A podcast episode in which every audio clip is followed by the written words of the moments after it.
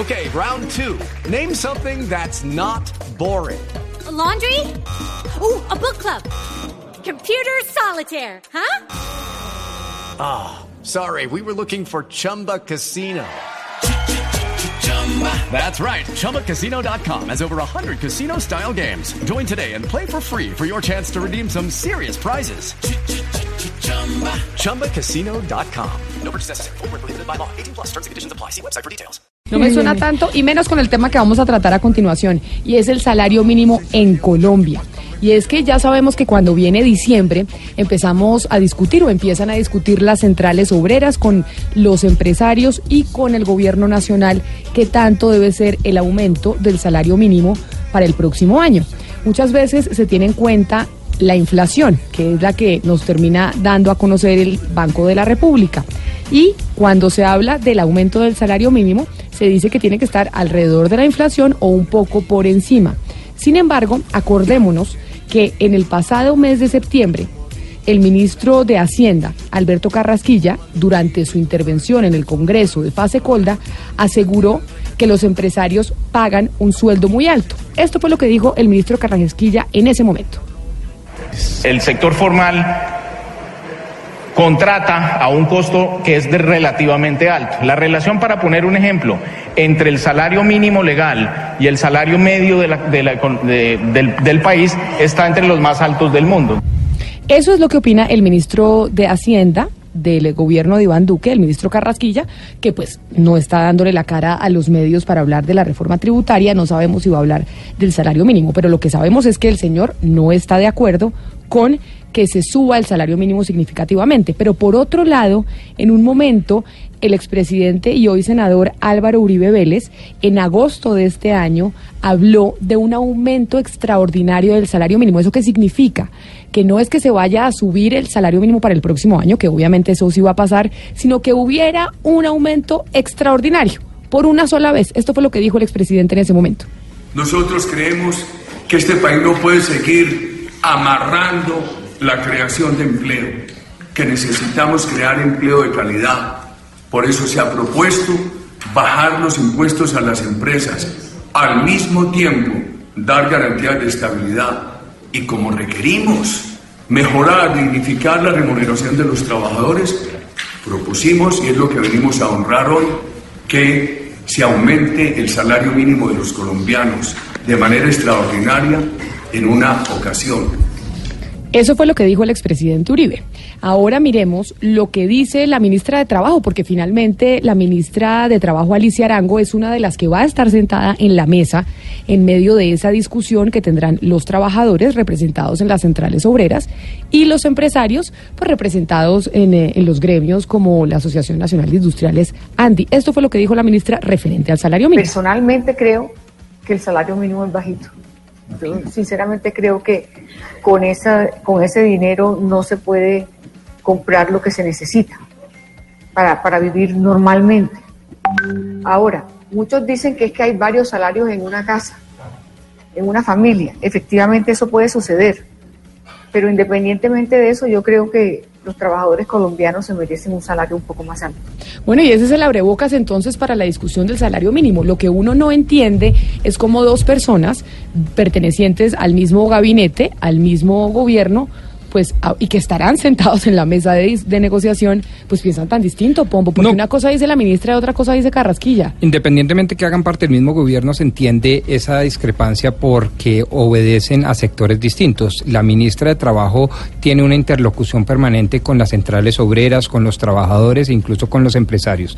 Mientras que el ministro de Hacienda lo que eh, pues, representa un sector muy distinto y un interés muy distinto, Pero que es ¿cómo puede salvaguardar el No. patrimonio y salvaguardar las finanzas Pero ¿cómo y la puede estabilidad ser- económica del país. ¿Cómo puede ser posible que dos personas de un mismo gabinete piensen tan distinto, que tengan visiones puede tan ser perfectamente. radicalmente si ustedes Además- fuéramos mie- miembros de un gabinete, pensaríamos seguramente distinto, lo que no desconfigura, digamos, la unidad de materia y la unidad de criterio del gobierno. Simplemente lo que están diciendo uno, representando a un sector, es que le parece bajo, y yo creo que es bajo. Y el otro No, dice pero, sí, Rodrigo- pero desde el punto de vista financiero y macroeconómico, pues tenemos que mirarlo en términos relativos, en términos absolutos, en términos comparativos, y no es tan bajo. Me parece Pero que además no hay- no, Rodrigo, ella, ella dice, ella aclara que personalmente, o sea, está hablando a título, a título personal y resulta que ella es la ministra de Trabajo. No, eso es es decir, cuando ella dice, personal, eso sí es un personalmente carretazo". pienso que es muy que, que merece ganar más. No, ella cuando habla, habla en calidad no de Alicia Arango, sino de ministra de, ministra. Trabajo. Entonces lo que uno quiere saber es, la ministra de Trabajo, ¿qué piensa? Porque ella dice, personalmente, ahí está, ahí está hecha la salvedad. Entonces, claro, personalmente a mí particular no me interesa lo que piensa la doctora Alicia Arango. A mí lo que sí me interesa es lo que piensa la ministra de Trabajo. Pero Por eso esa aclaración de que personalmente me parece que no, no es conducente. pues, Oscar, no. pero además, ¿pueden los ministros cuando hablan públicamente separarse de su cargo y decir, ay no, es que esto lo digo como Alicia Arango y no lo digo como ministra? O que Carrasquilla diga, ay, es que esto lo digo como Carrasquilla y no como ministro Salvo de que sea Hacienda. una defensa tal personal, cual, no. tal cual. Ah, por eso. Entonces Exacto. sí debe haber venga, Camila, una, una eh, eso- coordinación, eso- diga amigo Mario. Eso tiene antecedentes. Recuerde usted, durante el gobierno Pastrana, por la misma razón, por el tema del salario mínimo, eh, cada año había discusiones entre el ministro de, Economía, que era Juan Manuel Santos, y el ministro de Trabajo, que era Angelino Garzón. Era la misma discusión entre los dos. Claro, Garzón venía de un sector eh, sindical, venía de ser representante de las centrales obreras cuando llegó al Ministerio de Trabajo y por eso defendía un aumento más eh, representativo para la clase trabajadora. Y Santos defendía pues un ingreso más ajustado a la, a la realidad de los empresarios. Lo que es cierto es que se viene la discusión del salario mínimo, esa la vamos a tener en diciembre, esto es ya. Las mesas se van a convocar y muchos consideran que teniendo la declaración del expresidente Álvaro Uribe como senador hoy diciendo que hay que subir significativamente el salario mínimo de los empleados en Colombia, pues básicamente eso es lo que va a suceder porque las centrales obreras ya tienen ese antecedente. Y entonces los empresarios y van a tener que decir, bueno, tenemos que aceptar un poco un aumento mayor del que veníamos nosotros pensando íbamos a tener en esta mesa, pero sobre todo cuando cuando Alicia Arango, la ministra de Trabajo, está dando unas declaraciones diciendo que sí está muy muy bajito, Ana Cristina. Sí, Camila, es que aquí no solamente eh, se está discutiendo lo que es el salario mínimo en sí, sino que primero se va a medir en negociación la señora Alicia Arango. Esa es la, primera medida que vamos a tener. Sabemos que Alicia Arango es una de las cartas más claras de Álvaro Uribe eh, dentro del gabinete. Y eso va a tener, cualquiera que sea la decisión que se tome, va a tener una incidencia directa en lo que van a ser las elecciones regionales del año entrante. Entonces, es decir, no es solamente mirar eh, eh, en términos económicos lo que significa, sino en términos políticos. Esta decisión del salario mínimo va a ser fundamental, entendiendo que Alicia Arango es eh, Uribe, es la palabra de Uribe dentro de esta decisión. Y precisamente como se viene la discusión del salario mínimo, Ana Cristina, le vamos a preguntar a los oyentes que se comunican con nosotros, porque aquí en Mañanas Blue, cuando Colombia está al aire, los queremos escuchar, que nos manden sus mensajes de voz al 316-415-7181.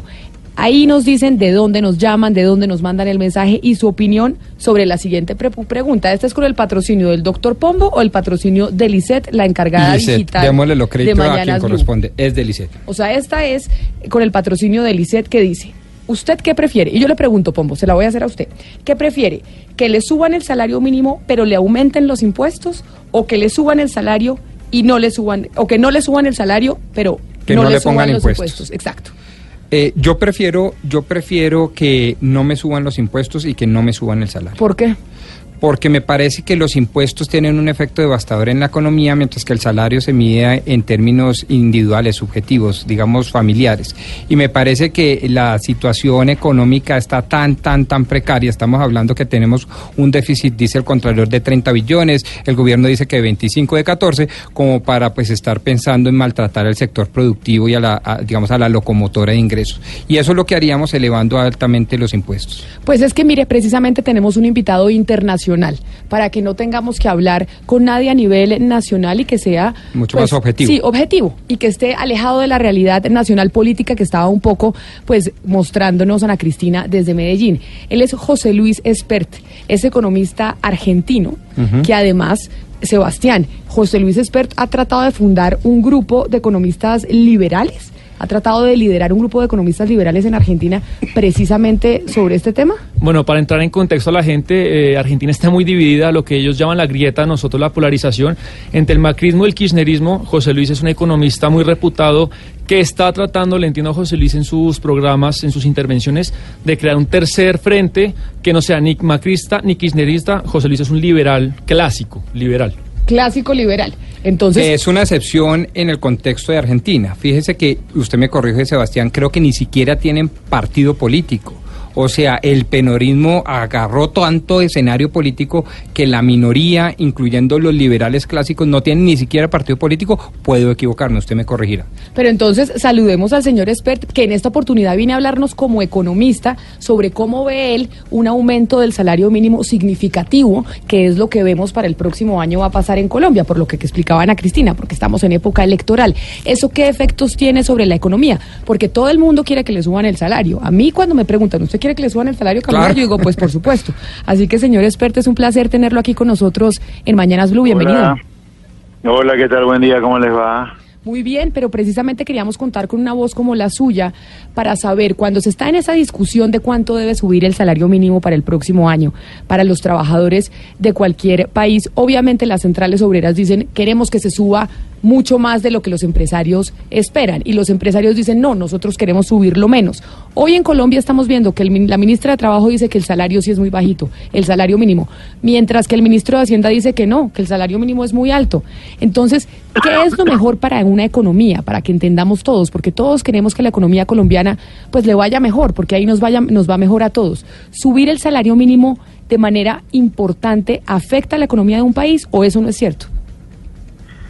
Mire, yo creo que la intervención del Estado como concepto debería limitarse a tareas muy, muy, muy precisas, como proveer de defensa, seguridad, justicia y no muchas cosas más.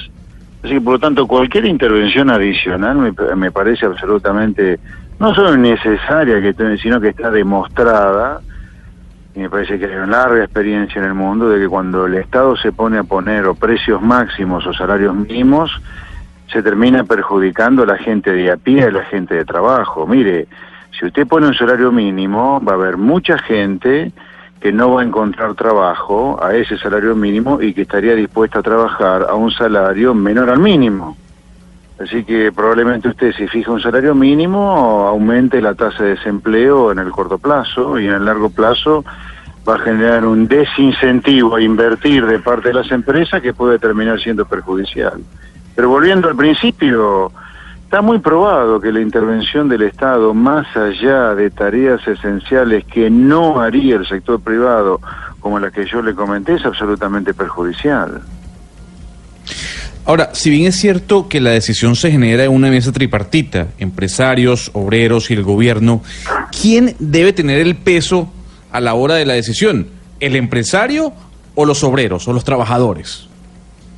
Mire, yo voy a ser coherente con lo que le decía antes, aunque puedo estar equivocado, por cierto, no soy el dueño de la verdad, pero si yo digo que no debe haber un salario mínimo, que ni siquiera debería haberlo, no es que aumentarlo o bajarlo, que ni siquiera debería haber, a mí no me entra en la cabeza quién es el que tiene que tener el mayor poder de decisión en esta mesa.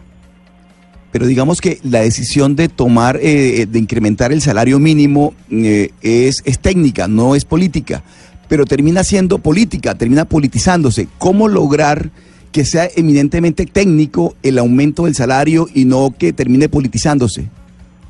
Porque es inevitable que si el Estado es el que decide fijar un salario mínimo, porque la resolución sobre el salario mínimo lo hace el Poder Ejecutivo de cada país a través de alguna resolución o decreto, es una decisión política, no es técnica. La decisión técnica sería dejar las empresas que paguen los salarios que negocian libremente con los trabajadores representados a través de sus sindicatos. Así que, por lo tanto, la decisión de un salario mínimo de por sí es política, no es técnica. Si fuera técnica, no habría salario mínimo. José Luis, entiendo que el gobierno argentino decretó una prima de 5 mil pesos para Navidad. Eh, eso y la experiencia en Argentina, ¿qué nos puede traer a esta discusión? Que, para que nos traiga de ejemplo.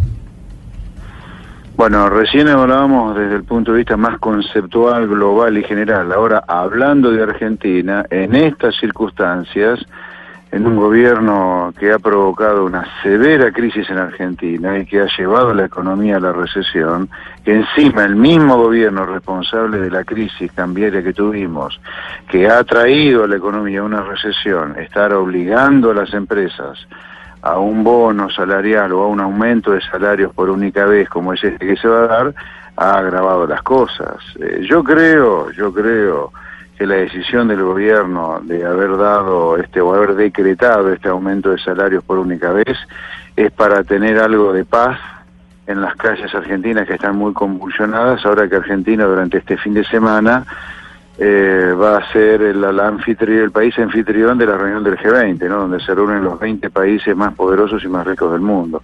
Me parece que ha sido una decisión, como hablábamos recién sobre el salario mínimo, eminentemente política, porque muy pocas empresas están en condiciones de pagar este aumento de salarios por única vez, o este bono salarial. Usted dice, José Luis, que, que no está muy de acuerdo con que se fije un salario mínimo como se fija hoy en, Colombia. ¿Le suena más la idea de, de, que los empresarios puedan pagar a sus empleados eh, por horas laboradas, como sucede en Estados Unidos y en otros países? Que de acuerdo al tiempo laborado se le pague por horas a un trabajador. ¿Esto trae ventajas, cree usted, para las economías de países latinoamericanos? Sí, en Argentina, les recuerdo, también hay un salario mínimo, ¿eh? y Argentina hace rato que tiene un, salario mínimo, de hecho, eh, la administración de los Kirchner hizo por lo menos una decena de aumento del salario mínimo, y sin embargo hoy los niveles de pobreza de Argentina superan el 30%, o sea, en Argentina eh, más del 30% de la población es pobre, o sea, no llega a comprar una canasta mínima de consumo más otros servicios. Así que, por lo tanto, mire, a la doble experiencia, no hay duda que el salario mínimo es absolutamente contraproducente, que se pague el salario que la empresa libremente negocie con los trabajadores, están representados por sus comisiones gremiales, y esos salarios se fijan en función no solo de las sí. horas trabajadas, sino en función de la productividad de las horas trabajadas, en función de la rentabilidad de la empresa. Mire, nadie mejor que trabajadores y empresarios para saber hasta dónde puede ir el salario o cualquier otro costo. Por lo tanto, el Estado metiéndose en decisiones que son esencialmente privadas son absolutamente contraproducentes. Y no lo digo pensando en Colombia, no me voy a meter en los asuntos de otro país, pero sí le digo que la experiencia argentina con el salario mínimo es absolutamente contraproducente. Sí, pero para usted es mejor que, que la, la, empresa fije con el trabajador un salario mínimo mensual o que le pague de acuerdo a las horas laboradas. No, no, nada de mínimo, en función de las horas trabajadas. Nada de mínimos, en función de las horas trabajadas. Miren, los trabajadores ya están de por sí sindicalizados en conjunto para que defiendan mejor sus intereses frente al empresario que tiene, entre comillas, un poder monopólico sobre muchos trabajadores. Por eso es que al empresario, como contrata muchos trabajadores, los trabajadores se asocian en un sindicato o en una comisión gremial interna para discutir sus condiciones de trabajo con el empresario. Ya está, suficiente, con eso es suficiente. El Estado no tiene por qué meterse a fajar ningún salario mínimo, ni tampoco en las empresas tiene que haber salario mínimo, que se pague en función de la productividad de las horas trabajadas. Señor Esper, eh, si ubicamos toda esta conversación dentro del rango de lo político, como, como usted lo ha venido diciendo, podemos calificar el aumento extraordinario del salario, salario mínimo, digamos, como una medida populista. Y, y si dijéramos que es una medida populista, podríamos hablar de algunas, eh, algunos casos eh, emblemáticos en, en Latinoamérica. Hola. Hola. Hola, sí, ¿me escucha? Sí, se me cortó cuando usted me estaba desarrollando su pregunta. Sí, sí, le repito la pregunta, señor Expert. No, le decía que, que si ubicamos esta, esta conversación dentro del rango de lo político y si es posible eh, calificar esta medida del aumento extraordinario del salario mínimo como una medida populista, eh, quisiera saber si podríamos citar algunos ejemplos emblemáticos en Latinoamérica eh, en que esto haya sido llevado a cabo y no haya funcionado, para que la gente entienda un poco mejor y sin tecnicismos, ¿en qué consiste? A ver, Argentina tiene salario mínimo hace muchísimo tiempo y Argentina es uno de los países emblemáticos por la decadencia que viene sufriendo. Obviamente yo no voy a decir la, la tontería que por culpa del salario mínimo es que Argentina está en decadencia pero el salario mínimo es uno de los tantos estigmas o indicadores del populismo en Argentina y yo no dudaría en calificar la decadencia que América Latina viene sufriendo como continente, yo creo que habría que empezar a exceptuar eh, cada vez más a Chile, Perú y Colombia que se están diferenciando, México en menor medida, pero sí es un continente absolutamente infectado y enfermo por el populismo. Populismo que en algún lugar que es es pensar que se puede vivir por encima de las posibilidades, por encima de la productividad. una manera de definir el populismo es, mire, pagar salario por encima de la productividad. Y es así que América Latina, comparado con otras regiones del mundo, viene en decadencia relativa hace muchísimo tiempo. Décadas, le diría. En el caso de Argentina, por ejemplo, mire, Argentina hasta que abraza el populismo como sistema, estuvo entre las 10 primeras naciones del mundo en materia de riqueza y Argentina es número 70 en el ranking mundial de ingreso per cápita.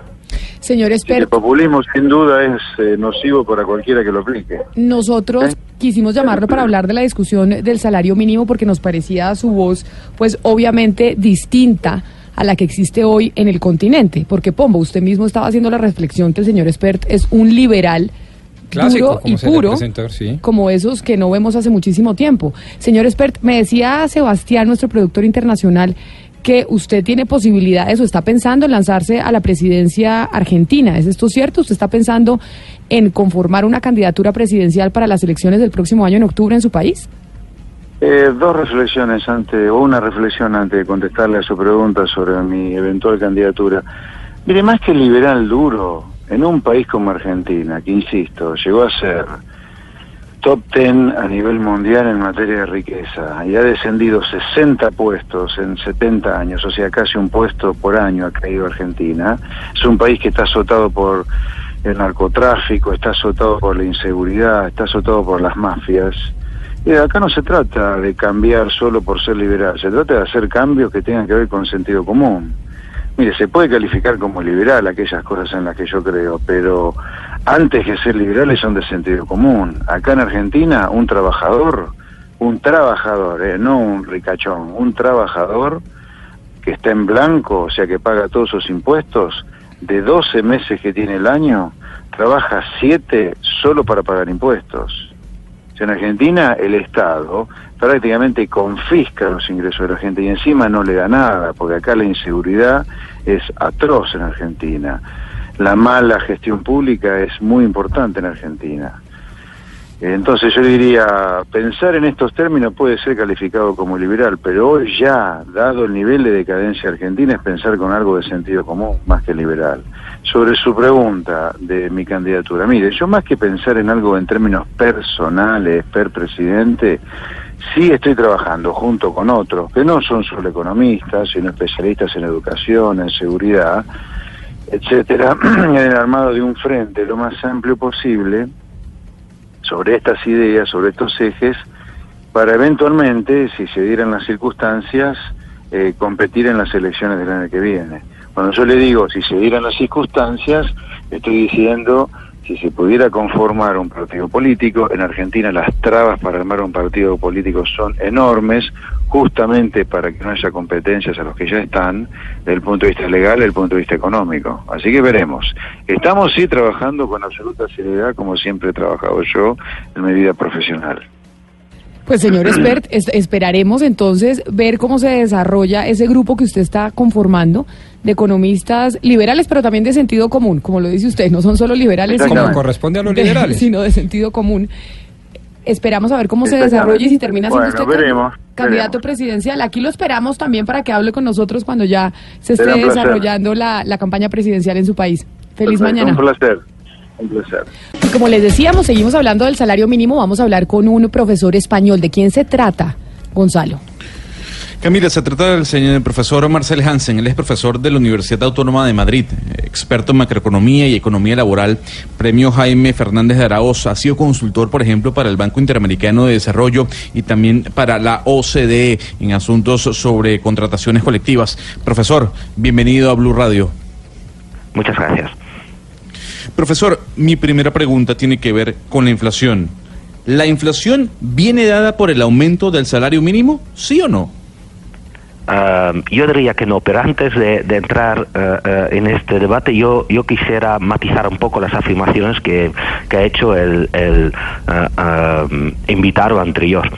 El salario mínimo es una realidad en muchos países y, de hecho, países muy liberales como Estados Unidos y el Reino Unido tienen un salario mínimo. Ah, el Reino Unido lo acaba de introducir y en Estados Unidos hay una discusión, un debate muy eh, fuerte para subir el salario mínimo en ciudades como Seattle, por ejemplo, hasta niveles nunca vistos, ¿no? De, de 15 dólares. Eh, el salario mínimo ah, puede jugar un papel y debe jugar un papel mayor cuando la- los trabajadores pierden poder de negociación.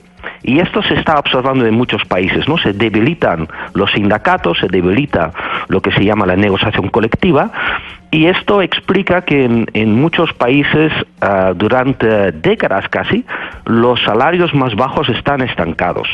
Y en estas circunstancias, un salario mínimo sirve para, por lo menos, garantizar que aquellos que tienen un trabajo regular, ¿no? Puedan con su salario hacer una vida digna. Dicho esto, la controversia que tenéis ah, vosotros ahora mismo en Colombia se, se parece mucho a la controversia que tenemos actualmente en España. El gobierno español ha anunciado un aumento en el salario mínimo de 23% eh, para este año en una economía que actualmente sufre una tasa de desempleo de, de un- unos 15% y una tasa de desempleo juvenil superior al 30%. Y por tanto, ¿cuál es la controversia? El salario mínimo español puede ser eh, bajo, eh, en términos absolutos e incluso en términos relativos, pero cuando subes el salario mínimo tan de golpe, las empresas pueden dejar de contratar a los trabajadores menos productivos.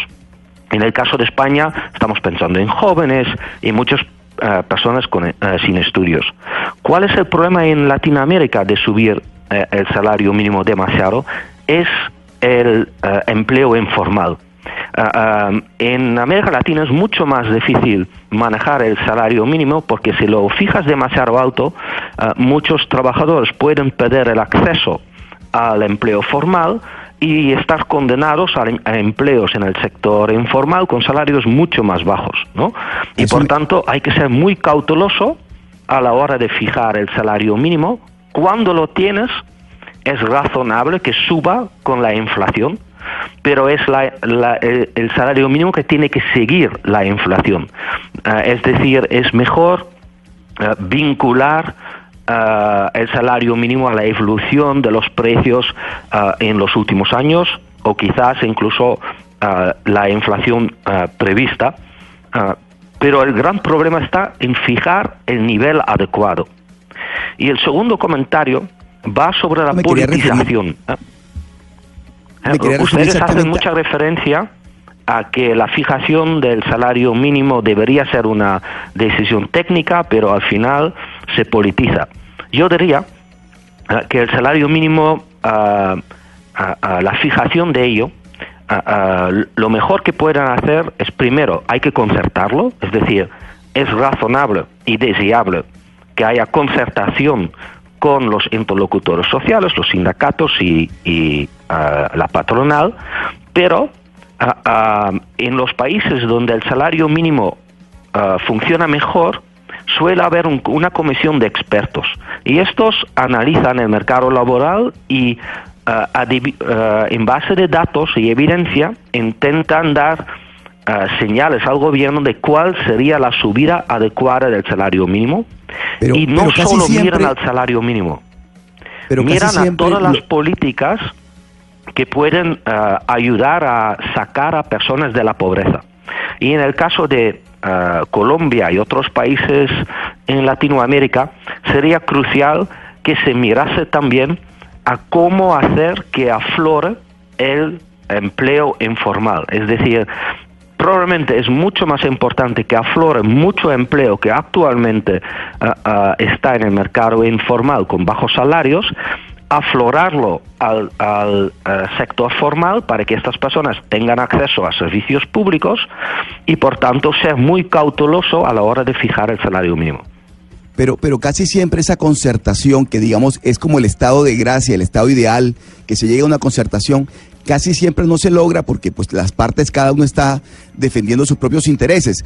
¿Cómo lograr esa fórmula que permita fijar un salario mínimo que deje contentos a todos, si es posible? Bueno, sacarlo de la arena política ¿no? Y, eh, un buen ejemplo, y hay varios eh, que han seguido el ejemplo, es el Reino Unido. El Reino Unido ha introducido eh, hace algo más de una década un salario mínimo, no solía tenerlo, um, y ha formado una comisión de expertos de reconocido prestigio, ¿no? que no están eh, directamente vinculados con los interlocutores sociales y ellos indican, en base de, eh, de investigación de cómo evoluciona el mercado laboral, eh, cuál ha sido el efecto del salario mínimo en el pasado, cuál es el espacio para la subida. Es decir, hay que acotar el debate político con, con una propuesta que viene de personas que estudian el mercado laboral y que en base de un análisis formal ah, ah, ofrecen una indicación de cuál sería la subida deseada. Y por tanto, ah, reducir el incentivo de políticos de utilizar el salario mínimo a su antojo. Sí. Eh, en Colombia el salario se fija cada año y es para todos los habitantes del territorio nacional. Quiero decir, para quienes ganan el salario mínimo es, es, es igual en todo el territorio colombiano. Sin embargo, hay una propuesta que se ha planteado sobre la mesa desde hace algún tiempo, aunque no ha sido muy escuchada, y tiene que ver con un salario mínimo por regiones, diferencial, de acuerdo a la región. Algunos piensan que eh, hay empresas mucho más productivas en las grandes ciudades y otras que no lo son tanto en las provincias, en las zonas eh, o en los campos. Eh, ¿Usted está de La acuerdo con propuesta que... tiene en- mucho en que sentido. Sí, La ¿le propuesta gusta a tiene usted? ¿Le la idea? Sí, sí. Ah, de hecho, ah, eh, en Europa típicamente los salarios mínimos se fijaban por convenios colectivos, es decir, en la negociación colectiva y, y no eran diferentes por regiones y por ah, sectores también. Ah, muchos países en Europa también tienen un salario mínimo distinto por edades.